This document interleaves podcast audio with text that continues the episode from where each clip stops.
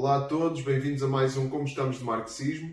Este é o 12 episódio e hoje vamos falar sobre a quarta e última ideia base da teoria crítica. Continuamos a seguir a estrutura deste livro, do Como Estamos de Marxismo, uh, e podem adquirir clicando no link que está na descrição ou na bio se estão a ver no Instagram. Uh, estamos a seguir o modelo uh, de Neil uh, um autor cristão, e ele fala de quatro ideias base da teoria crítica, já vimos três, e hoje vamos ver a última ideia que Neil Shambi propõe. Começamos com uma citação de Mary McClintock. Esta autora escreve o seguinte: Antes de celebrar a diversidade, diz ela, devemos primeiro eliminar a intolerância, e para isso é preciso trabalhar para alcançar justiça social a eliminação de todas as formas de opressão social, seja esta opressão baseada na raça, género, etnicidade, religião, capacidade física ou mental ou estatuto socioeconómico. A eliminação de todas as formas de opressão social. Isto é uma tarefa monumental, muito ambiciosa. E para atingir essa tarefa, muitos grupos hoje veem todas as formas de luta contra a injustiça como válidas, como permitidas. Os fins justificam os meios.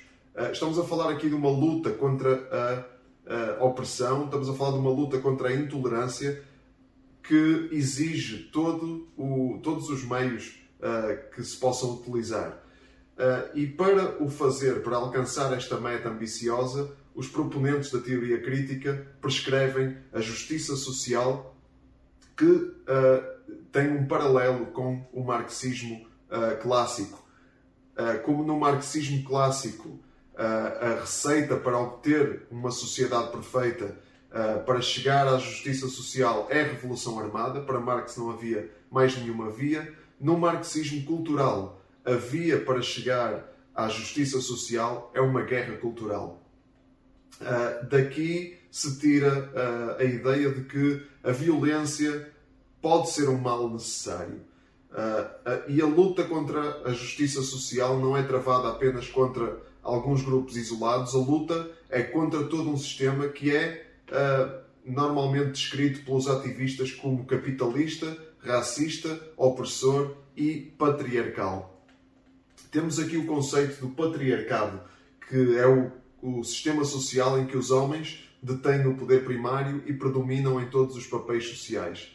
Obviamente que uh, o homem, os homens uh, já detiveram o poder na sociedade e oprimiram, obviamente, o sexo masculino foi opressor sobre o sexo feminino uh, e dominou, de facto, a sociedade.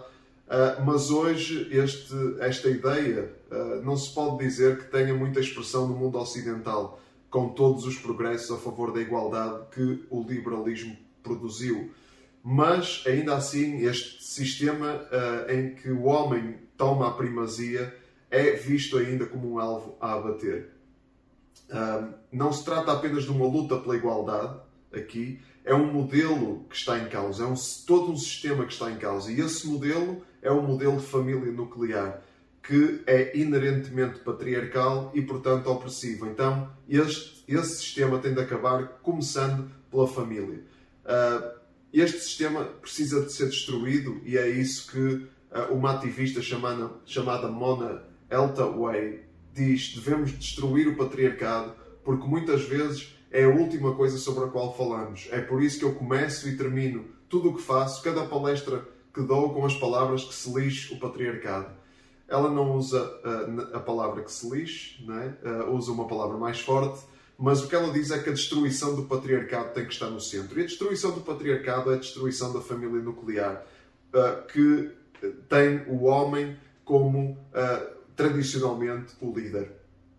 Uh, nós já vimos como para Marx e Engels a família nuclear era um alvo a bater e era onde estava a gênese de toda a opressão. Então, para um ativista de justiça social, não pode haver verdadeira justiça sem o desmantelamento da família tradicional, que é inerentemente patriarcal e opressora. E é precisamente esta linha de pensamento que nós encontramos, por exemplo, no site da organização Black Lives Matter, que tem sido muito falada nos últimos tempos, particularmente nas questões raciais nos Estados Unidos. Uh, no site do Black Lives Matter, uh, uh, tínhamos na secção em que queremos o seguinte texto. Eles diziam: Nós desmantelamos o requisito de estrutura familiar nuclear prescrito pelo Ocidente, apoiando-nos uns aos outros como famílias extensas e aldeias que coletivamente cuidam uns dos outros a um nível que mães, pais e filhos se sintam confortáveis.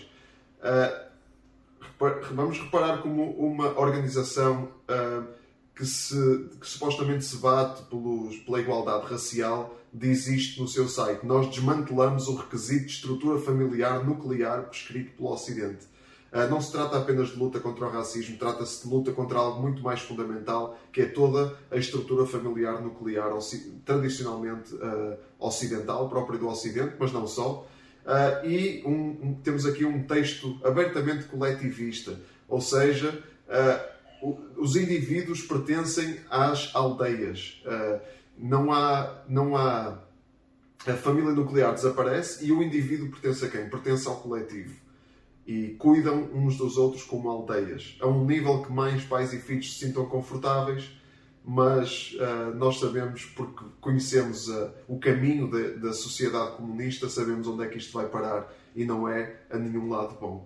Então, esta é a luta maior do marxismo cultural orientado pela teoria crítica, é a justiça social, é o, digamos, é o braço militante e muitas vezes armado uh, da guerra cultural que está a ser travada no Ocidente pelos ativistas da teoria crítica, pelos ideólogos da teoria crítica Uh, e trata-se de combater todo o sistema do mundo ocidental desde o seu nível mais fundamental, a família nuclear.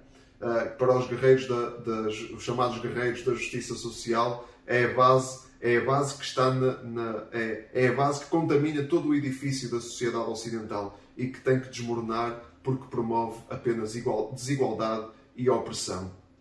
Ficamos por aqui hoje. No próximo episódio vamos uh, começar a examinar a teoria crítica de uma perspectiva cristã, de uma perspectiva bíblica. Até lá, fiquem ligados e não se esqueçam, vivam com Cristo no centro.